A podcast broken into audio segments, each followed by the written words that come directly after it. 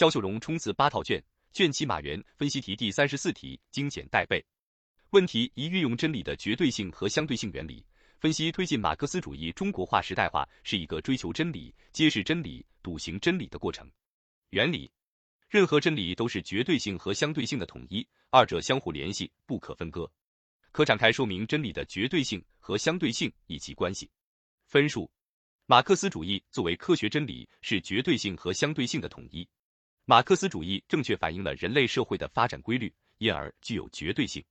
马克思主义并没有穷尽对一切事物及其规律的认识，需要如着社会实践的发展而发展，因而具有相对性。总结点题：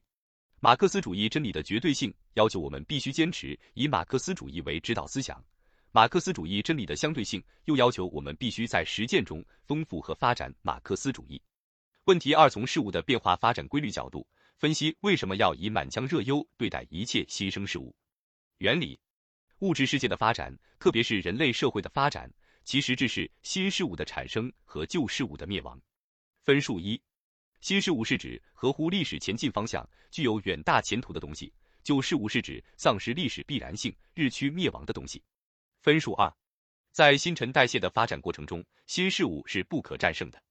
在社会历史领域，新事物从根本上符合人民群众的利益和要求，能够得到人民群众的拥护，必然战胜旧事物。